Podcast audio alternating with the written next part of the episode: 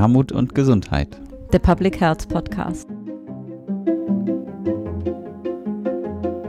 Herzlich willkommen zum Podcast Armut und Gesundheit, der Public Health Podcast. Die erste Aufnahme im neuen Jahr und die starten wir natürlich auch gleich mit herzlichen Neujahresgrüßen. Zum einen an unsere Diskutantinnen heute, die wir Ihnen gleich noch vorstellen, aber auch an alle, die uns hören, auf das 2022 ein schönes und gutes Jahr für uns alle werden wird. Diese Podcastaufnahme heute wird begleitet von meiner Kollegin Nicole Böhmer aus dem Kongressteam. Hallo, liebe Nicole. Hallo in die Runde.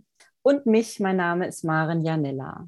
Wir starten das neue Jahr mit der Aufnahme 34 unseres Podcasts Armut und Gesundheit, der Public Health Podcast. Heute zu dem, wie ich finde, tollen Thema Wirkung was genau wir hier vorhaben und was genau hinter diesem Begriff steckt. Dafür haben wir tolle Gästinnen eingeladen und werden gleich dazu ins Gespräch kommen. Ich möchte Ihnen aber unsere Diskutantinnen erst einmal vorstellen. Das ist zunächst Sandra Rostock. Frau Rostock arbeitet im Landesjugendamt beim Landschaftsverband Rheinland und sie ist dort unter anderem mit der Begleitung von Kommunen im Aufbau von Präventionsketten gegen Kinderarmut befasst und was genau das ist und was sie da genau macht, das wird sie uns gleich selbst noch mal ein bisschen näher erläutern. Denn so steht es auf ihrer Webseite, ist sie unter anderem damit befasst mit der Entwicklung eines alltagstauglichen und praxisnahen Monitoring-Instruments, mit dessen Hilfe Jugendämter in die Lage versetzt werden, Erfolge der Präventionskette zu erfassen und Hinweise auf Wirkung zu generieren. Spannend. Ich bin sehr gespannt und schön, dass Sie sich heute die Zeit genommen haben. Herzlich willkommen, liebe Frau Rostock. Hallo und danke. Dann darf ich Ihnen Anne Jeglinski vorstellen, hier aus Berlin vom Paritätischen Wohlfahrtsverband in Berlin.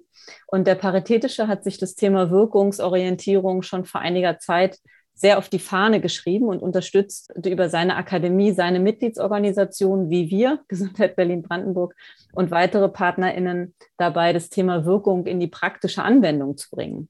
Und was sie auf diesem Weg so erlebt und auch schon erlebt hat, das wird sie uns heute berichten. Und herzlich willkommen auch an Sie, liebe Frau Heglinski. Herzlichen Dank. Dann begrüße ich Frau Dr. Sandra Born. Sie ist Koordinatorin und fachliche Steuerung der Kinderarmutsprävention im Berliner Bezirk Lichtenberg und das als Wirkungsbeauftragte.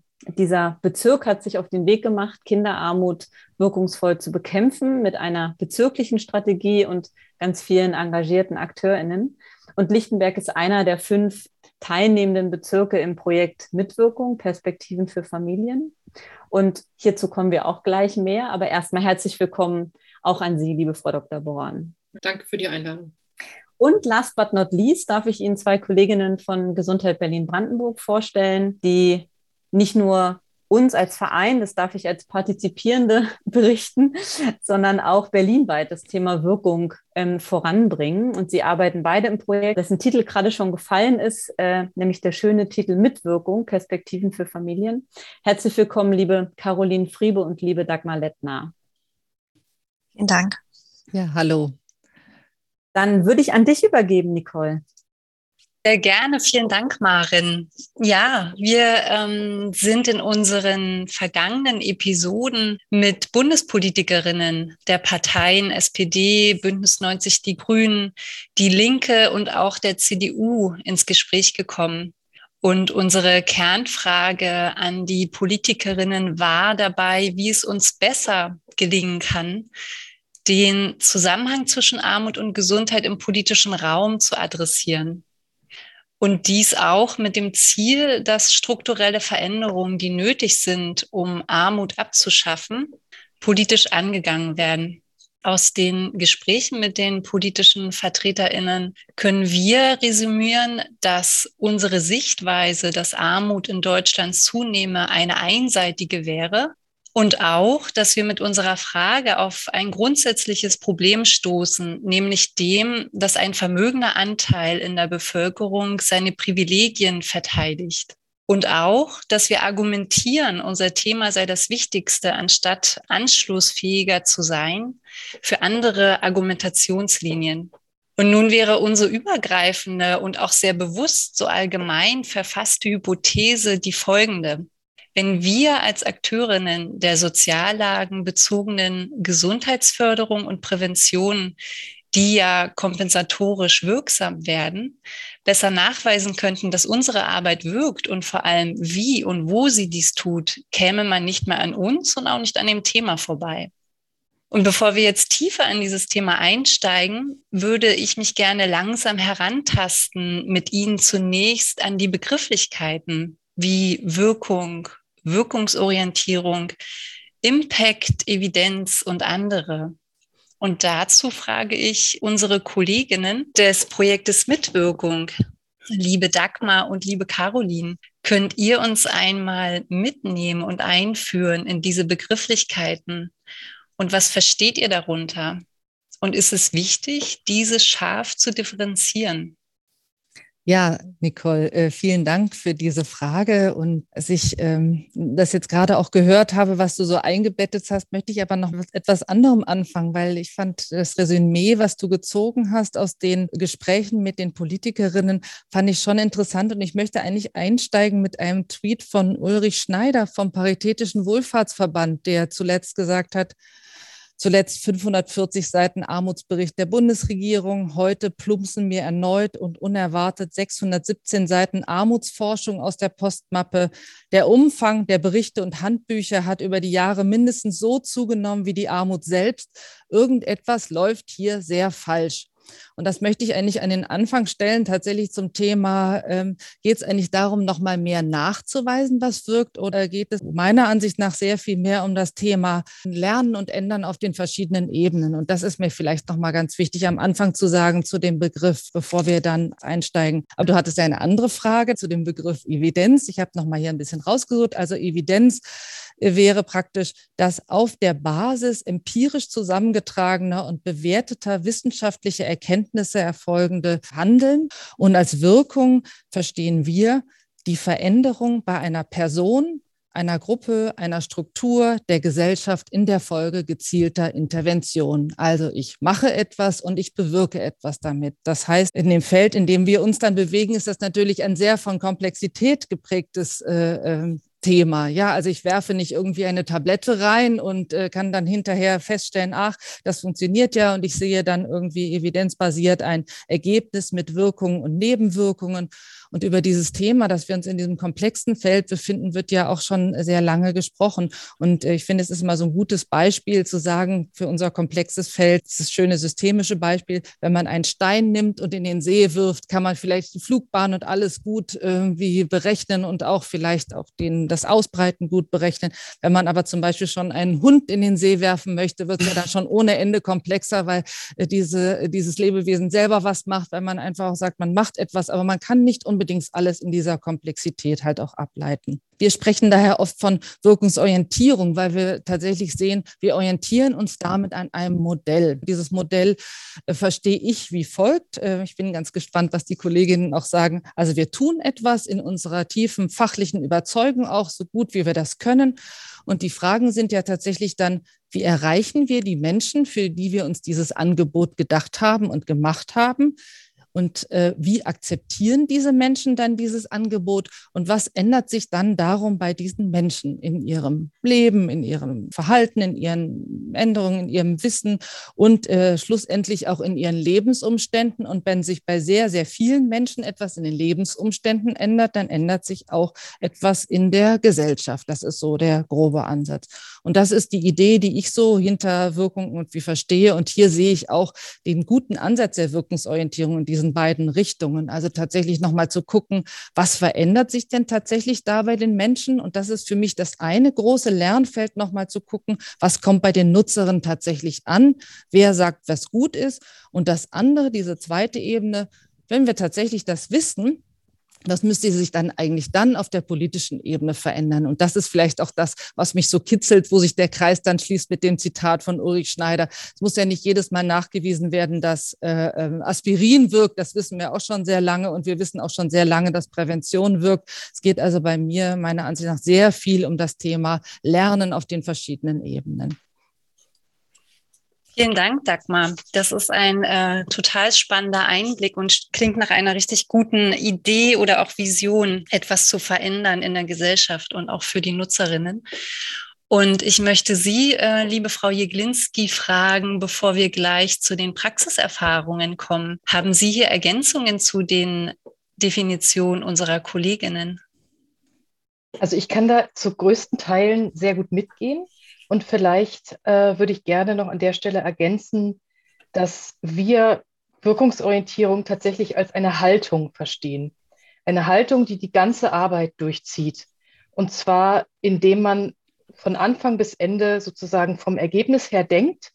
Und da möchte ich gleich noch den Anfang und das Ende auflösen, es quasi kein Anfang und kein Ende gibt, sondern der Prozess, und da gehen wir auch schon so ein bisschen in, das, in Richtung agiles Denken, eben sozusagen ein Prozess ist, den wir von Anfang an immer wieder auch unterbrechen und auf seine Wirkung hin überprüfen. Also ich passe das immer so zusammen, wir fragen uns, was haben wir, beziehungsweise was brauchen wir, was fehlt uns noch und mit welchen Inhalten und welchen Methoden welche Wirkung gemeinsam mit wem und für wen zu erzielen. Das ist alles zu finden gewesen, eben Dagmar, in dem, was du auch äh, uns schon vorgetragen hast. Es geht also darum, die Rahmenbedingungen zu analysieren, sich mit den Zielgruppen auseinanderzusetzen und da vor allem sich auch nicht nur damit auseinanderzusetzen, sondern diese auch einzubeziehen. Das ist für uns ein ganz wichtiger Punkt in dieser Arbeit. Also von Anfang an mit den Menschen zu arbeiten und auch mit ihren Ressourcen, mit dem, was sie mitbringen und nicht nur mit den Defiziten, die wir da vermuten, möglicherweise und vielleicht auch gar nicht richtig liegen. Und auch mit den Stakeholdern in Kontakt zu treten, also mit denen, von denen wir die Gelder bekommen, von denen Entscheidungen abhängen oder von denen wir in sonst irgendeiner Form abhängig sind und uns klar zu machen, welche Ressourcen haben wir eigentlich, um das Ganze zu entwickeln. Das ist für mich nochmal ein wichtiger Punkt an der Stelle. Es wird vieles versprochen und auch vieles von sozialen Organisationen erwartet, was sie alles leisten sollen. Und die Frage, womit, also was haben wir eigentlich, wie viel Geld haben wir, was haben wir an sonstigen Ressourcen, um das alles zu schaffen, wird meiner Meinung nach viel zu wenig gestellt, beziehungsweise auch zu wenig von der Zivilgesellschaft darauf hingewiesen, mit den Ressourcen können wir das und das schaffen, aber eben nicht das und das. Also das wird für mich auch zu einer Wirkungsorientierung als Haltung dazu zu gehören. Das heißt, wir würden dann die Leistungen, die Angebote gemeinsam mit den Zielgruppen umsetzen und ähm, dieses, was wir da erreichen, auch auf seine Ergebnisse und Wirkungen her prüfen, die wir vorher mit Wirkungszielen hinterlegt haben. Vielleicht und das im besten Fall natürlich dann auch noch dokumentieren und vor allem berichten. Und das ist für mich ein wichtiger Punkt, den hast du eben aber auch schon angesprochen. Im Prinzip, du hast gesagt, irgendwann wird dann vielleicht klar sein, eine Aspirinpille wirkt. Das heißt, auch ein Angebot in der sozialen Arbeit wirkt. Das wissen wir alle, die Akteure sind. Aber unsere Aufgabe ist tatsächlich, das auch über unsere Blase hinaus verständlich zu kommunizieren und das zu lernen. Also bei mir geht es ganz oft in der Auseinandersetzung mit Wirkung auch darum, wie können wir die Wirkung unserer Arbeit besser darstellen. Es geht nicht unbedingt darum, sie besser zu machen, sondern sie einfach viel klarer nach außen zu kommunizieren und das von Anfang an eben zu tun. Vielen Dank für Ihre ergänzende Darstellung. Liebe Frau Rostock, was heißt Wirkungsorientierung für Ihre Praxis? Ja, ich kann da eigentlich gut an meine beiden Vorrednerinnen direkt anschließen. Ähm, da findet sich vieles wieder. Wirkungsorientierung bedeutet ähm, aus meiner Sicht auch, dass Praxis das konzeptionell einbindet, also wirkungsorientiert arbeiten zu wollen. Ähm, ein Angebot, ein Projekt, was Wirkung erzielen möchte und das äh, wollen ja die meisten und das tun sie auch tagtäglich und es wird so viel Gutes getan. Ähm, wichtig ist dazu aber, dass es dann auch entsprechend geplant, umgesetzt wird und damit letztlich auch Effekte und Wirkungen sichtbar gemacht werden können. Und dazu gehört in dem ersten Schritt, sich wirklich auch über Wirkungen Gedanken zu machen. Das, das äh, braucht auch ein bisschen, ähm, ja, mit entsprechenden Beteiligten zu überlegen, was will man denn erreichen? Für wen will man das erreichen? Äh, wo vielleicht? Was sind überhaupt Voraussetzungen, damit Wirkungen überhaupt erzielt werden können? Und all das, was sozusagen sich daraus an erwünschten Wirkungen ergibt, gilt es dann in Ziele zu übersetzen. Und das ist äh, jetzt für die praktische Ebene, sage ich mal, ein ganz wichtiger Schritt als wichtige Voraussetzung und Grundlage, um Wirkungen erzielen zu können und Wirkungen zu zeigen. Also diese Übersetzung von Wirkungen in äh, konkrete Ziele. Hier ist ganz wichtig an der Stelle, dass diese Ziele natürlich an dem Bedarf orientieren, an den Bedürfnissen der Adressatinnen diese Ziele, die da formuliert sind, müssen messbar und überprüfbar sein. Das ist ganz wichtig. Das ist oft auch gar nicht so einfach äh, in unseren Kontexten, Ziele entsprechend zu formulieren. Ähm, es braucht dann entsprechende Indikatoren und Methoden, damit diese Ziele dann auch überprüfbar sind. Das heißt, es braucht ein Wirkungskonzept. Ähm, und dieses Wirkungskonzept muss für jede Maßnahme, für jedes Projekt von vornherein mitentwickelt werden. Und da sehen wir in unserer Praxis oft, dass das ich weiß nicht, vergessen wird, manchmal gar nicht so mitgedacht wird, äh, manchmal so ein bisschen nachgeschoben wird. Und ähm, das ist unsere Empfehlung immer an die Praxis, Wirkungskonzepte direkt von Anfang an mitzudenken, mit einzustielen. Und wenn sich dann ein Projekt letztlich auch daran ausrichtet und daran orientiert, ja, ist der Wirk Weg dahin, Wirkung zu erzielen, dann auch schon automatisch ein Stück weit mit äh, vorprogrammiert. Das ist herausfordernd für die Praxis, das wissen wir, das ist nicht so ganz einfach. Ähm, das ist auch aufwendiger, als wenn man sozusagen ohne Wirkungskonzept äh, arbeitet. Da haben wir aber, haben wir ja auch schon gehört, das ist ein Punkt, wo wir auch versuchen hinzuberaten, da Ansätze zu finden. Es gibt viele, viele Instrumente inzwischen. Es gibt vieles, was erprobt ist und ähm, darauf auch zurückzugreifen und auch nicht den Anspruch zu haben, dass man immer alles auch neu entwickeln und erfinden muss. Das ist auch unser Ansatz, mit dem wir dann in die Praxisberatung gehen. Ja, vielen Dank für Ihre Ausführungen. Liebe Frau Born, können Sie sich hier anschließen? ja, was, äh, wenn ich jetzt die Letzte im Bunde bin, dann muss ich äh, sozusagen, dann kann ich das nur bestätigen und ähm, würde das aus der Sicht meiner Praxiserfahrung insofern ergänzen, dass das viel Theorie ist, die wir hier gerade erläutern und erörtern, die sicher wichtig ist und äh, die sich auch in ihrer Terminologie über die Jahrzehnte immer wieder ein bisschen verändert. Schwer ist es, trennscharfe Begriffe zu führen, vieles überschneidet sich und dennoch bleibt immer die gleiche Ursprungsfrage, wie erreiche ich die Zielgruppe? Genau um die es ja auch geht, nämlich gerade hier, wenn wir jetzt im Kontext Armutsprävention sprechen, ähm, wir leben in, in schwierigen Zeiten, wo es nicht nur darum geht, äh, Konzepte zu schreiben, sondern einfach die Realität zu treffen. Und es geht um die Armutsbetroffenen und um viele äh, Segmente in der Gesellschaft, die auch armutsgefährdend sind. Und da werden noch viele, viele dazukommen. Und äh, wie können wir uns eigentlich aufstellen mit unserem Spezialwissen, um das einer breiten Masse zugänglich zu machen? Ich ähm, bin fast 30 Jahre lang in der Berliner Verwaltung tätig in verschiedenen Ebenen und habe Sozialwissenschaften studiert und in der langjährigen Auseinandersetzung mit großen Institutionen ist es immer wieder auffällig, dass es einfach sogenannte Fahrtabhängigkeiten gibt. Das Wort will ich mal reinbringen. Es ist schwer, eine Mentalität hier zu verändern. Wir haben es hier mit Generationen zu tun, die einfach auch wieder in die nächste fortführen. Also ich, das klingt jetzt nicht so optimistisch, was ich sage. Es ist mir bewusst.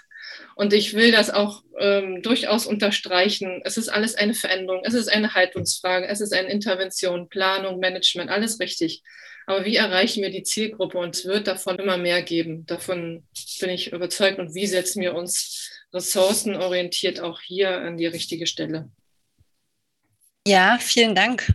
Super, das ist schon echt die perfekte Überleitung zu dem nächsten Blog, wo wir noch mal ein bisschen mhm. vertiefender einsteigen wollten, auch in die, ähm, in die Diskussion nach so einem ersten ähm, Zusammentragen von Fakten und Definitionen und Hintergrundinformationen, weil wir natürlich mit dem Podcast auch äh, HörerInnen erreichen möchten, die sich noch nicht mit diesem Thema auseinandergesetzt haben. Von daher äh, herzlichen Dank erstmal für diese einführenden Worte. Und jetzt würde ich nochmal mit Ihnen starten wollen, Frau Heglinski, ein bisschen tiefer einzusteigen. Vielleicht nochmal beginnt mit der Frage, haben wir nicht doch sozusagen ein Problem noch damit, die Evidenz, ähm, also Sie haben vorhin gesagt, ähm, besser darzustellen. Also wir haben weniger ein Problem damit, ob die Evidenz da ist oder nicht, sondern äh, sozusagen mit der Darstellung der Evidenz. Da wird, Sie haben von Wirkung gesprochen. Da würde ich gerne nochmal mit Ihnen starten.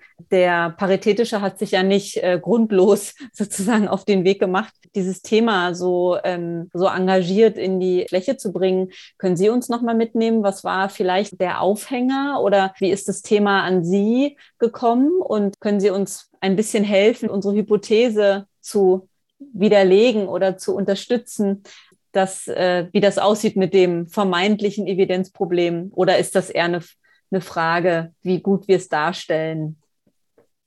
Ja, sehr gerne. Das sind ja jetzt mehrere Faktoren. Mhm. Ich fange erstmal ja. mit Ihrer Hypothese an. Gerne. Die Hypothese war ja, je besser wir nachweisen können, was wir tun, desto weniger kann man mhm. uns übersehen, desto mhm. lauter ist sozusagen unsere Stimme. Mhm. Das geht ja genau in die Richtung, äh, in der wir vorhin schon argumentiert haben. Das heißt, jetzt nochmal grob zusammengefasst, bessere Darstellung, gleich mehr Klarheit über Ziele und Ergebnisse. Mehr Klarheit wiederum bringt mehr Verständnis. Mhm. Und das heißt wiederum, es wird nicht einfacher, sondern es wird einfach klarer und dadurch eher verständlich. Wir denken, wir wissen, wie soziale Arbeit wirkt, aber die Frage ist tatsächlich, können wir alle in einigen Sätzen darlegen, wie, was wirklich unsere Wirkungslogik ist? Da schließe ich an Frau Rostock an. Natürlich können wir das nicht, wenn wir, äh, das ist jetzt meine Hypothese, wenn wir nicht, genau wie Sie gesagt haben, wirkungsorientiert von Anfang an mhm. unsere Anliegen, unsere Vorhaben geplant haben, die Zielgruppen eingebunden haben. Das heißt, ähm, wenn wir das aber können würden, was wir ja lernen können. Das ist ja genau das, was Sie vorhin gesagt haben, was wir über die Akademie auch tun und mhm. warum der Verband ein Modell dazu entwickelt hat und auch mhm. verschiedenste Vorlagen, die man dazu nutzen kann.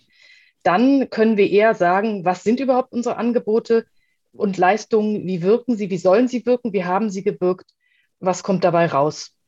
Ja, das, das ist jetzt mal zum einen, um auf Ihre These einzugehen. Mhm das ist ja im Prinzip nichts anderes, als im Marketing auch funktioniert. Je klarer ich etwas darlegen kann, je besser ich es von Anfang an durchgeplant habe, je mehr ich meine Zielgruppe eingebunden habe, desto besser funktioniert es. Also mhm. relativ äh, sozusagen auch übertragbar. Mhm. Kommt ja auch nicht von ungefähr, dass ein großes Flaggschiff in dem Bereich der Wirkungsorientierung, nämlich Fineo, wir kennen sie alle, äh, natürlich äh, Initiatoren hat, die genau aus diesem Bereich zum Teil kommen.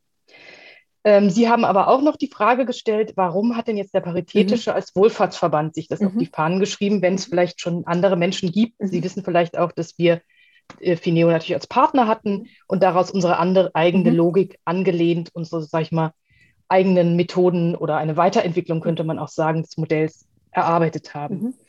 Für uns ist ganz spürbar gewesen ein Trend, der schon einiger Zeit beobachtbar ist, dass soziale Organisationen immer mehr als steigende Kostenfaktoren wahrgenommen werden. Und zwar ohne die Außenfaktoren dabei sozusagen zu beachten.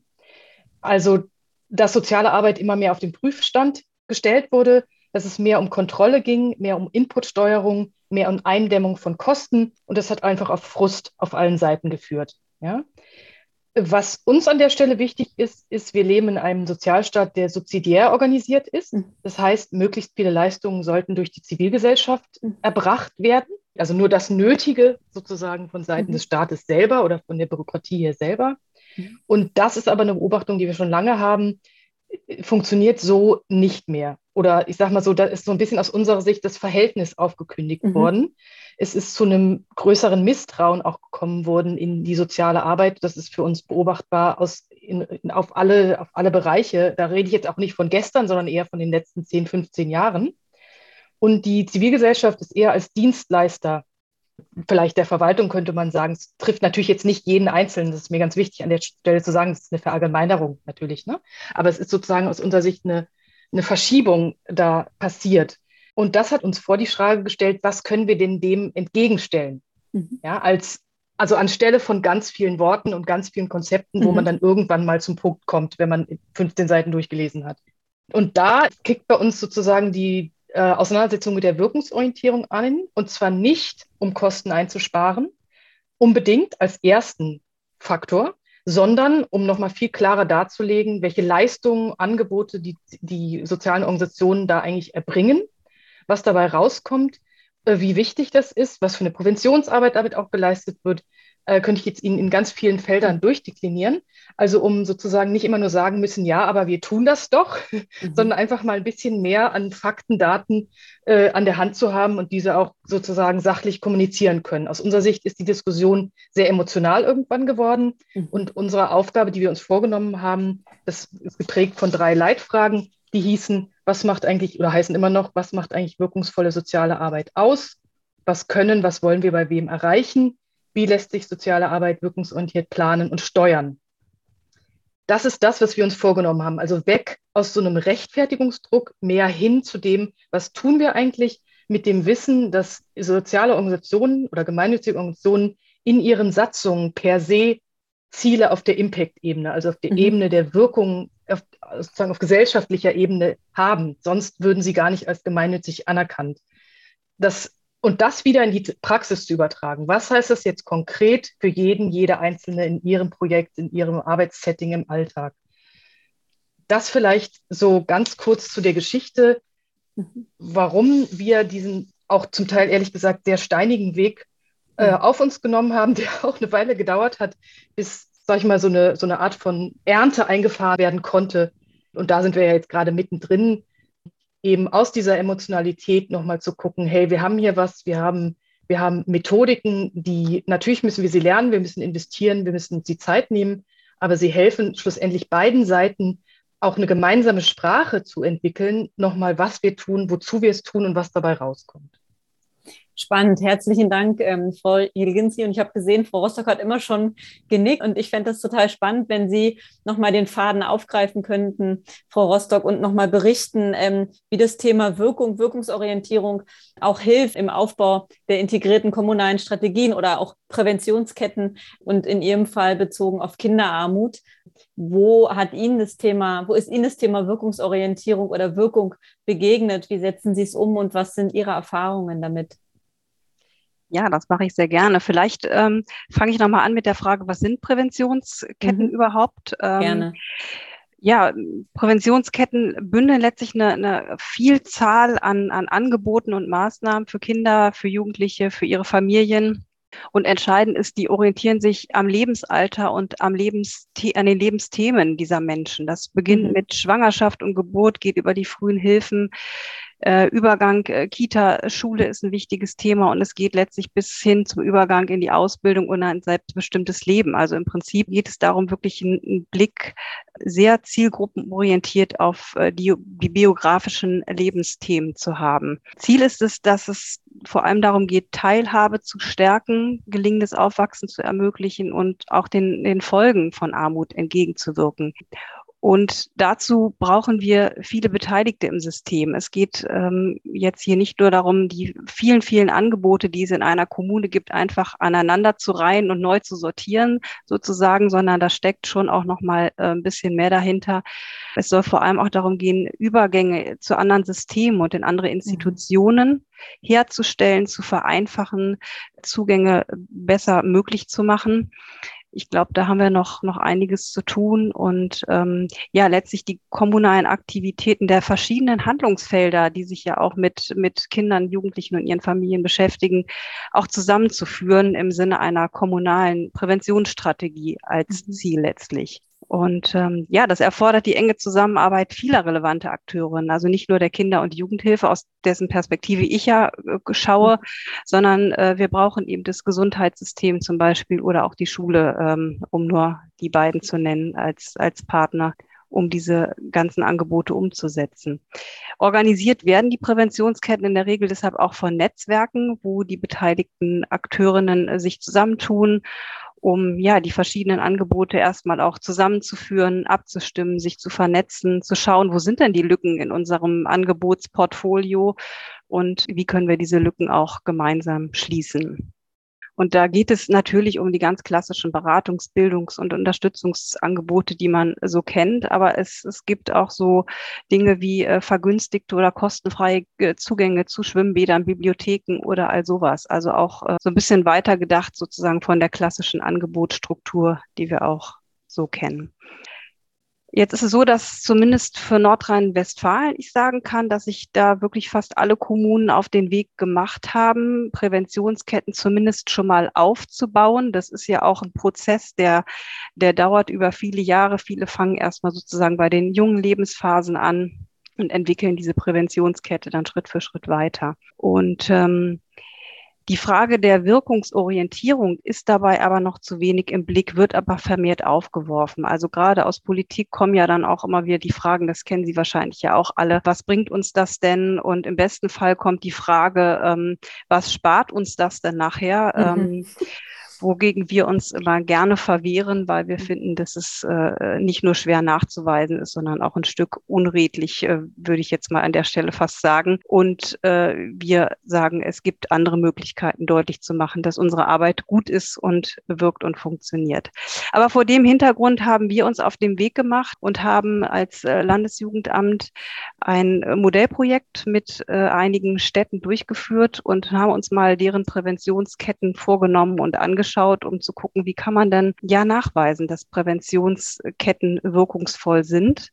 Das ist ein ganz schön dickes Brett ähm, und wir haben das auch erstmal ausschnittsweise gemacht weil wir äh, natürlich mehr wollten, als nur die einzelnen Angebote äh, uns anzuschauen und zu evaluieren. Das findet ja an vielen Stellen statt, sondern es geht ja sozusagen darum, wirklich auch dieses Gesamtgebilde Präventionskette im Blick zu haben.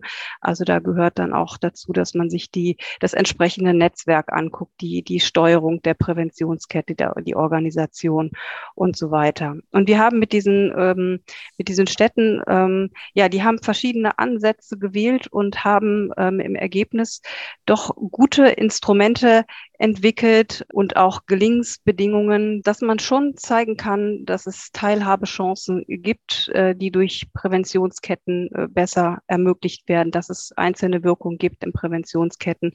Und ja, das ist, das ist unser Ansatz, zu zeigen, es gibt da schon was, es ist möglich und ähm, ja, wir versuchen über unsere Beratungsarbeit das auch weiter in die Fläche zu tragen und dafür zu werben, äh, tatsächlich über das, was Gutes getan wird, zu reden und mit entsprechenden äh, Konzepten auch zu hinterlegen. Vielen Dank und irgendwann an dem Punkt zu sein, den Sie anfangs beschrieben haben, dass man tatsächlich das Thema Wirkung, Wirkungsorientierung von Anfang an auch konzeptionell äh, so mitdenkt. Ähm, genau. Dass, genau, dass man, äh, dass man am Ende tatsächlich Ziele wirkungsorientiert ähm, formuliert. Wie gesagt, wir sind hier bei Gesundheit Berlin-Brandenburg in der schönen Situation, ähm, dass, dass wir sehr mitgenommen werden, was das Thema betrifft und äh, auch unsere eigene Arbeit unter dieser großen Frage immer wieder reflektieren dürfen. Und das sind wirklich spannende, aber auch sehr mühsame Prozesse. Und ich weiß nicht, Frau Born, wie ich auf die schmale Brett komme, bei, bei, bei anspruchsvoll und langer Zeit ähm, auf Sie zu kommen. Ich vermute, das hat mit Ihren 30 Jahren Erfahrung in der Verwaltung zu tun, dass ich total gerne mit Ihnen dazu kommen möchte, ähm, was Ihre Erfahrungen sind mit dem Thema Wirkungsorientierung und wie Sie das erste Mal sozusagen damit in Verbindung gebracht wurden, wollte ich nicht sagen, sondern darauf gestoßen wurden und, ähm, und ob es Ihnen was bringt und, äh, und was es ihnen bringt und was da ihre Erfahrungen sind. Ist es die nächste Kuh, die durchs Dorf getrieben wird? Oder wie ja, ist da quasi, um also, mal so ein bisschen. Ich, ich greife aus Ihrer Frage mal äh, den, den Punkt raus, mühsame Prozesse. Mhm. Das ist, glaube ich, das, was uns alle auch beschäftigt und womit wir zu tun haben. Und wir können es dicke Bretter nennen oder anders. Also ich denke, wir sprechen über Präventionsketten, über Methoden, Wirkungskonzepte. Das ist alles eine neue Systematik ähm, für die Kommunen, mit denen sie sich auseinandersetzen können, mit denen sie versuchen, einen Überlebenskampf auszudrücken, ähm, der auf uns zukommt. Ähm, genau das, was Frau Jeglinski hier wunderbar beschrieben hat. Ähm, wenn äh, Sie in einer Rechtfertigungssituation sind, dann braucht man Klarheit, um sich dann äh, deutlich äh, auszudrücken und vielleicht auch beachtet zu werden. Aber die Zivilgesellschaft, ähm, zumindest auch die bezahlte, unterliegt dem Druck und im nächsten Zeitalter der ähm, Kosteneinsparung brauchen wir mehr als Klarheit. Wir müssen einfach auch die Politik sensibilisieren im harten Konkurrenzkampf von Projekten, also ähm, Projektkonkurrenzen unterliegen wir ja, hier klar zu machen, das, was wir hier äh, versuchen, eine, eine, ein Segment in der Gesellschaft zu begegnen, ähm, die betroffen sind, aber auch ähm, bald ähm, viel größer werden, indem sie bedroht sind von Armut und den Folgen der Armut.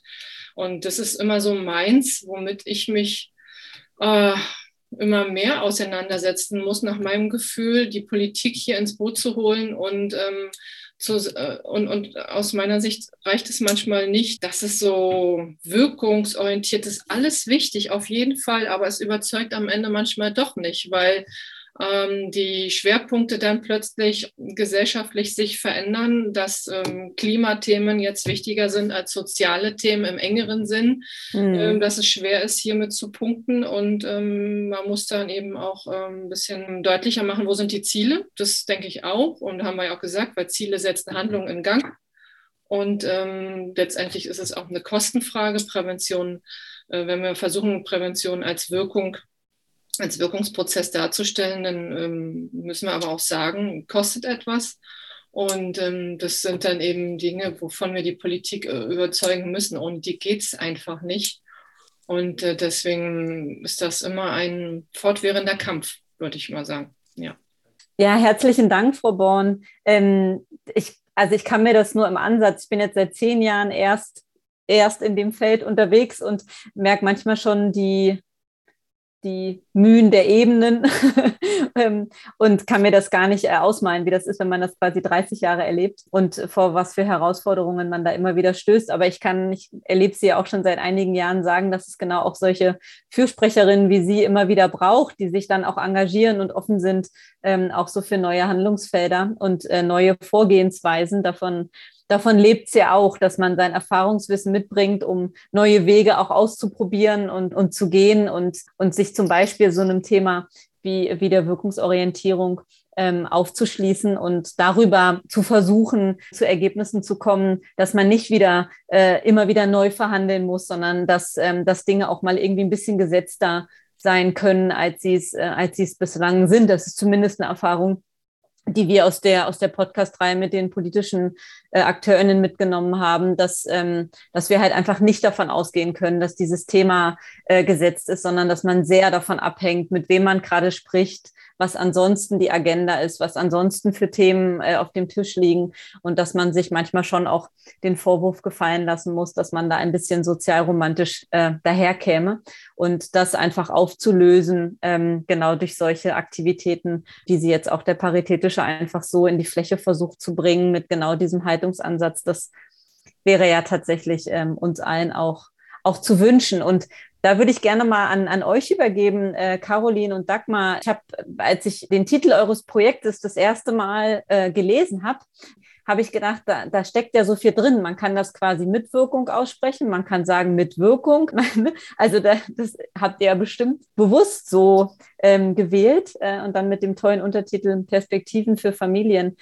Wie viele Perspektiven für die Familien stecken denn in dem Thema Wirkung, Wirkungsorientierung? Wie reiht ihr euch ein mit euren Praxiserfahrungen in das, was gerade schon berichtet wurde, als ja das Projekt, was sozusagen am frischesten hier in der Runde angetreten ist? Caroline, magst du starten oder Danke, ja, magst du starten? Wie ihr möchtet. ja, also ähm, im Prinzip ist ja äh, das, was auch die Sandra eben schon gesagt hat, Frau Born, dass es, glaube ich, auf die Dauer auch ein bisschen frustrierend sein kann. Aber was wir versuchen mit fünf Berliner Bezirken ja Wirkungsorientierung, ähm, praxisorientiert irgendwie äh, näher zu bringen und schauen, immer irgendwie mit dieser Frage, was kommt eigentlich bei den Familien an? Äh, gehen wir mit den Menschen in den Bezirken ins Gespräch und bilden sie weiter aus? Und ich glaube, dass da ähm, einerseits das frustig ist, aber andererseits auch gerade im Bereich der, der Veränderung von Haltung und wie Veränderungsprozesse geschehen können, äh, ganz viel Gutes mit auf den Weg gebracht wird. Und ich glaube, die äh, Dagmar ist ja im Bereich der Prozessbegleitung irgendwie aktiver und kann da vielleicht ein bisschen mehr noch zu erzählen. Mhm. Ja, ich kann mich hier anschließen. Tatsächlich, du hast auch nochmal die Überleitung gemacht, Maren, zu unserem super Wortspiel in unserem Projekttitel. Und das denke ich, das hat es auch, diese Vielfalt. Und ich mhm. sehe bei der Wirkungsorientierung vielleicht nochmal, wir haben uns auch am Anfang auch an Nordrhein-Westfalen und anderen Ansätzen orientiert, weil die Idee der Wirkungsorientierung ist total gut und liegt auch sehr auf der Hand. Aber wie macht man das denn jetzt irgendwie, äh, wie kann man das tatsächlich konkret machen und wie kann man tatsächlich auch in der Arbeit in den Bezirken, wenn jetzt zum Beispiel Sandra Born, was bedeutet für Sie in der fachlichen Arbeit wirkungsorientiert zu arbeiten? Was bedeutet das für Sie an Haltung, an Ressourcen? Wie kann sie das umsetzen, begleiten, dass das nochmal entscheidend ist und dass wir das nochmal erproben.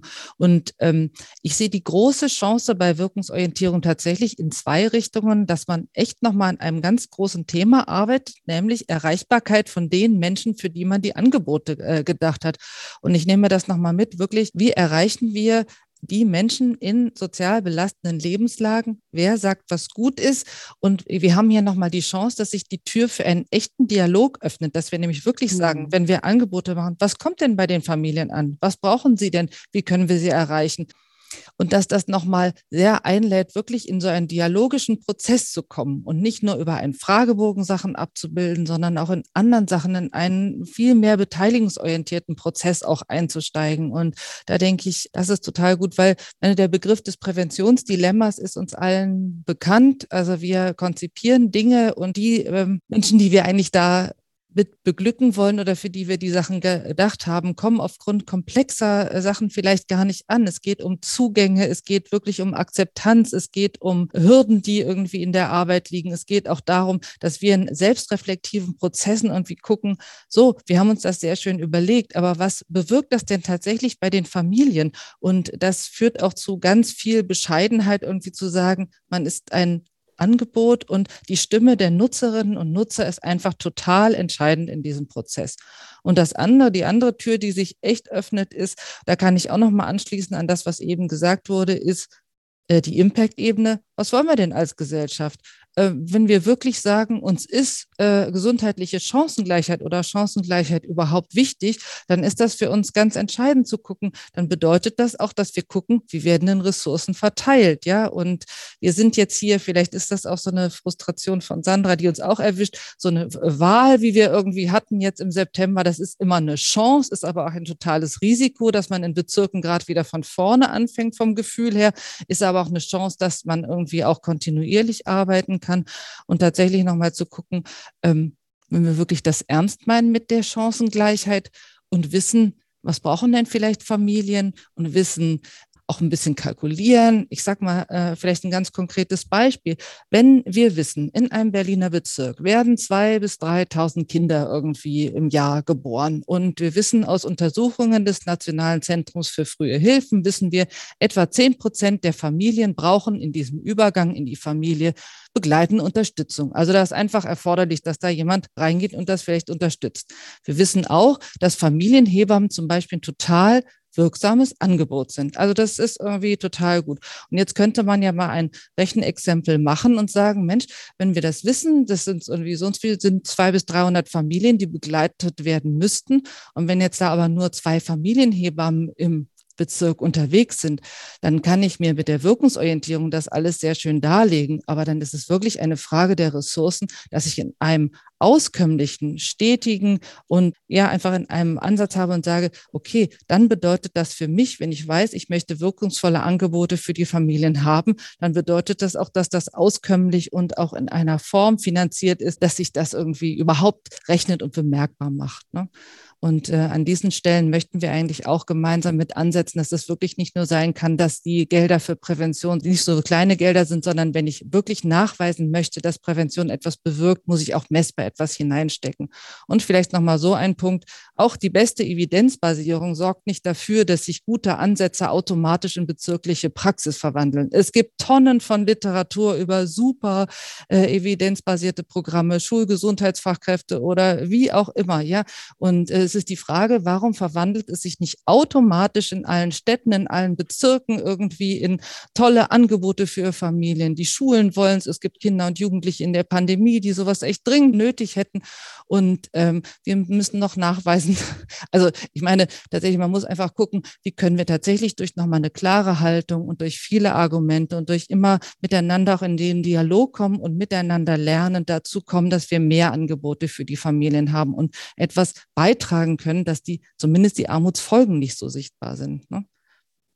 Vielen Dank, Dagmar. Du sprichst mir aus dem Herzen absolut. Das ist äh, diese Schulgesundheitsfachkräfte, das ist das beste Beweis dafür, dass wir wirklich Nachweispflichten über Jahre erbracht haben und, und trotzdem ist das zum Beispiel in Brandenburg wieder rückläufig. Und da fragt man sich, was ist da eigentlich los? Ähm, also ich will aber nicht nur frustig klingen, äh, ich möchte auch was ganz Positives sagen, weil wenn man sich so ein komplexes Thema vornimmt wie Armutsprävention äh, und man will da was aufbauen, dann braucht es auf der einen Seite einen Rahmen und eine Struktur. Ähm, und dann braucht man auf der anderen Seite natürlich die Inhalte, die dann da reingehen. Und dann hat man auch äh, eine Möglichkeit, diese konkreten Themenbausteine aufzubauen. Das heißt, die Wirkung ist auf der einen Seite von Rahmen und Struktur ganz wichtig, also so eine strategische Kompetenz zu haben, also auch mit, mit AkteurInnen, die wir da an, an richtiger Stelle auch platzieren, mit, mit kooperativen Planungsprozessen und um diese Präventionsarbeit vor, äh, voranzubringen. Und das Positive und das, was ich auch in den Jahren vorab so beobachtet habe, ist, äh, früher war es schon ein großer Wert, man trifft sich in einem Arbeitskreis und sagt, okay, super, ähm, wir verbinden jetzt mal ein paar Ressorts und äh, wir wollen jetzt mal darüber reden und tauschen uns aus. Also das geht heute durchaus weiter und wir wollen viel mehr. Und ähm, das, das zeigt ja auch diese Wirkungstreppe und, und das Ideal ähm, am Ende eben auch eine auskömmliche Finanzierung. Insofern ist da absolut ein Entwicklungsschritt drin, den ich äh, ganz toll finde und auch wichtig finde und den wir auch immer wieder deutlich machen sollten. Also Nachweispflichten, ähm, ja, aber nicht übertreiben, weil irgendwann braucht man auch den Mut, den Schritt mal zu gehen. Klasse. Frau Jeglinski. Ja, ich würde gerne auch an Ihrem positiven sozusagen Ansatz weiterdenken und noch einen Erfahrungswert auch aus unserer Praxis teilen. Wir haben durchaus die Erfahrung gemacht, dass Verwaltungen auch auf uns zugekommen sind und eine große Offenheit gezeigt haben im Sinne von, ihr scheint da was zu tun, was wir hier brauchen können. Was ist das denn genau und wie können wir das denn in unsere tägliche Praxis an, einbauen. Und zwar nicht nur rückwirkend, sagt doch mal schnell, was ihr da bewirkt habt, sondern eben, wie können wir zum Beispiel bei der Neuentwicklung oder Überarbeitung von Konzeptionen, von, von Rahmenbedingungen, wie können wir da wirkungsorientiert genau mit der Treppe zum Beispiel, aber auch darüber hinaus arbeiten, um so eben, wie ich vorhin schon sagte, ein gemeinsames Verständnis zu haben, was tun wir hier für wen, mit wem und was soll dabei im besten Fall herauskommen das äh, möchte ich einfach gerne unterstreichen. Das ist ein Prozess, der braucht auch Vertrauen und eben sozusagen so eine Wegnahme von Emotionalität. Und er braucht natürlich eine Grundlage, wo schon Finanzen da sind, die man dann vielleicht nochmal anders zukünftig einsetzen kann. Aber es gibt diese Beispiele und auch, also das ist für mich auch so, so sage ich mal, so Highlights der täglichen Arbeit, die dazu einfach mich persönlich auch ermutigen, an der Sache eben dran zu bleiben.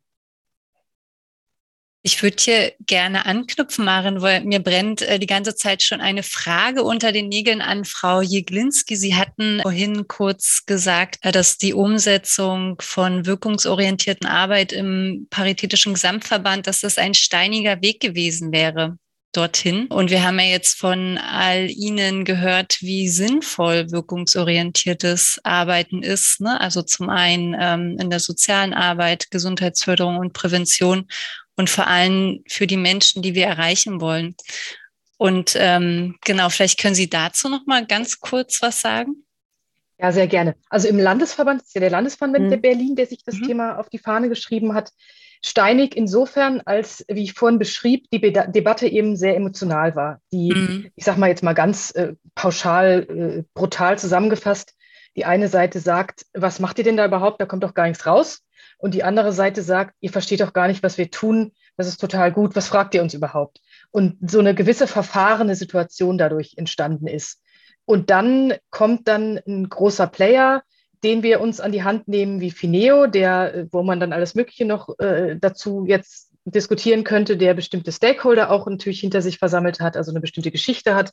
Und den nehmen wir uns dann als Partner, um sozusagen zu lernen, was machen die denn die und wie, was können wir davon lernen und wie können wir das auf unsere Praxis übertragen. Unser Ansatz war da immer zu sagen, wir gucken uns an, was es gibt, um zu verstehen, worüber überhaupt gesprochen wird, um dann für uns definieren zu können, was davon ist aus unserer Sicht für unsere Mitgliedsorganisationen oder auch darüber hinaus natürlich soziale Organisationen sinnvoll. Wie können wir das in eine Sprache übersetzen, die aus unserer Sicht soziale Organisationen sprechen und die dann auch, sage ich mal, die Stakeholder verstehen ja, mhm. Jetzt kann man natürlich durchaus sagen, wir haben einen Ansatz genommen, der nicht aus der sozialen Arbeit originär entstanden ist und der da durchaus sehr, sehr kritisch beäugt wurde, mhm. äh, mit, dem, mit dem Wunsch, diesen dann, sage ich mal, zugänglich zu machen, zu verstehen, zu nutzen zum, zum Wohle der Gesellschaft schlussendlich, also der Impact-Ebene.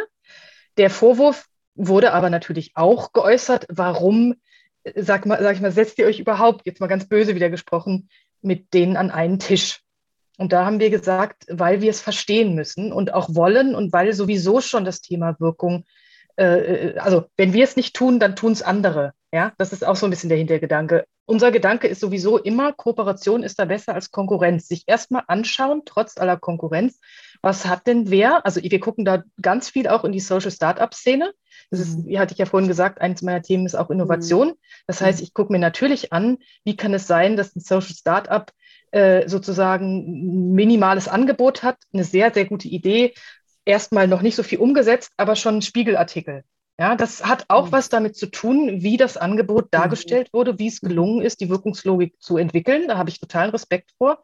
Und da können wir einfach und haben auch viel gelernt. Also das ist generell der Ansatz zu sagen, trotz Steinen, ähm, gerade da muss man dann gucken, was, was haben die sogenannten anderen, was können wir daraus lernen. Und daraus ist eine sehr fruchtvolle Kooperation entstanden und eben auch, sage ich mal, in Anführungszeichen Produkte, die den, den Organisationen, die sie nutzen wollen, eben sag ich mal, wie ein Methodenkasten helfen, um in der täglichen Arbeit diese ganzen Ideen, die wir jetzt auf so einer Metaebene besprochen haben, runter zu definieren. Das heißt zum Beispiel in unserem Projekt Work for Refugees, was wir haben, gucken wir uns tatsächlich an, anhand unserer Materialien, wozu machen wir das, mit wem machen wir was, was soll dabei rauskommen und auch im Sinne von, welche Wirkungsziele stellen wir uns überhaupt auf.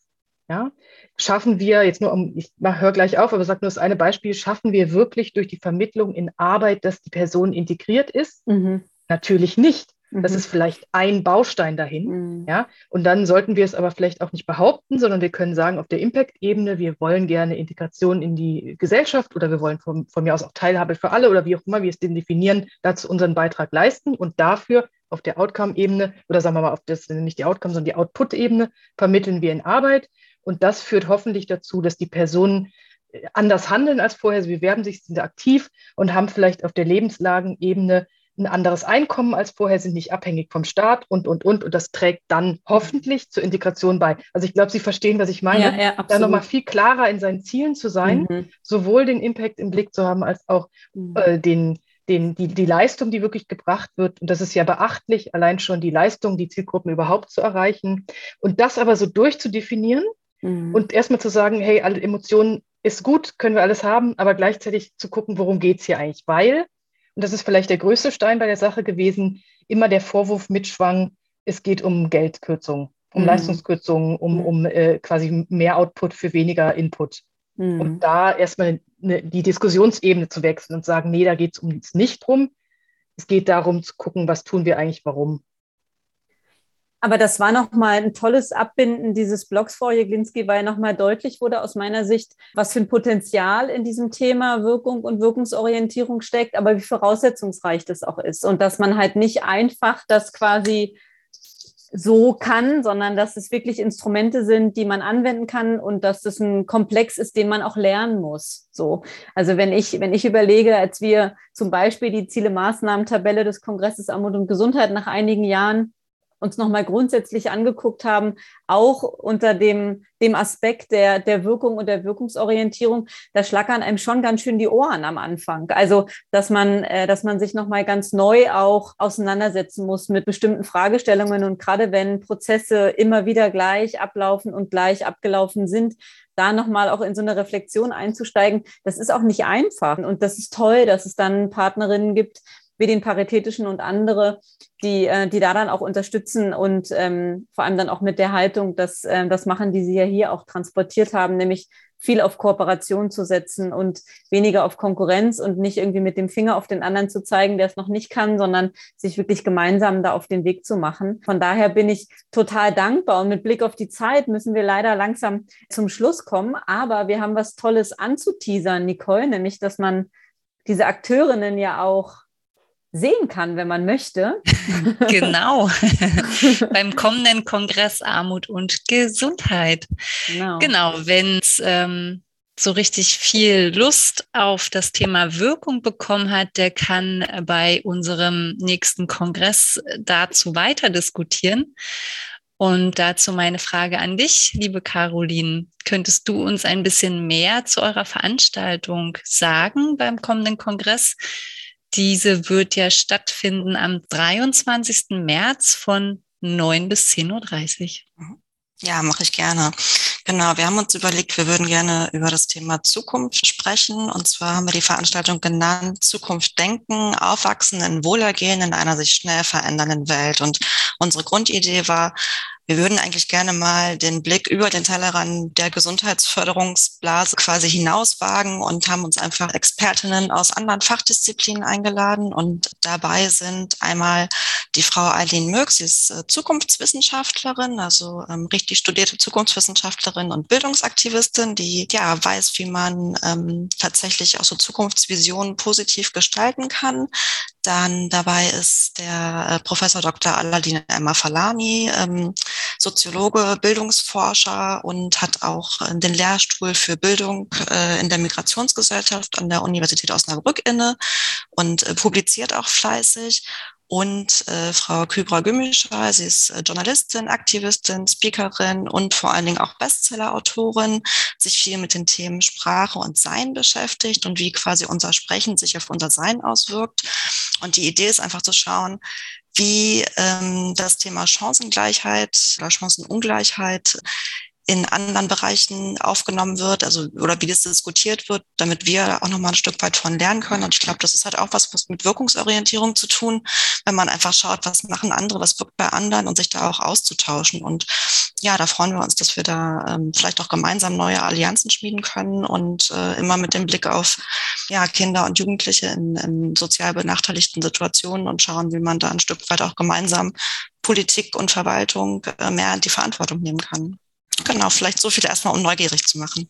Klasse, ja. Also ich bin total neugierig und habe auf jeden Fall Lust, mit reinzukommen. Und das ähm, leitet auch über in den Hinweis, dass man sich ab jetzt auch anmelden kann für den Kongress Armut und Gesundheit. Die ganzen Infos dazu kommen in die Show Notes und ähm, da findet man auch die gerade genannte Veranstaltung und auch noch weitere Veranstaltungen. Unter anderem ist auch die Berliner ähm, Senatsverwaltung für Bildung mit dabei mit ihrer Armutsprävention Berlin aktiv gegen Kinderarmut, auch am 24.03. um neun. Also da gibt es ganz viel Veranstaltungen, die spannend sind und die das Thema Wirkung und Wirkungsorientierung im engen oder im weiteren Sinne aufgreifen und weiter diskutieren. Und ganz, ganz herzlichen Dank ähm, für die Diskussion heute. Ähm, ich wünsche uns allen einen geruhsamen Abend und schöne Erholung. Und ich bin total inspiriert und habe weiterhin große Lust, das Thema Wirkung und Wirkungsorientierung weiter zu denken und bin dankbar, dass wir bei Gesundheit Berlin-Brandenburg das auch so tun dürfen und wünsche Ihnen weiterhin viel Freude und Kraft bei Ihrer Arbeit und dass Sie weiter so engagiert und hartnäckig und mit dieser Haltung dabei bleiben und freue mich sehr auf den Kongress, auf Sie und wünsche uns allen einen schönen Abend und alles Gute. Bis dahin. Tschüss. Tschüss. Tschüss. Tschüss. Tschüss. Dank. Tschüss.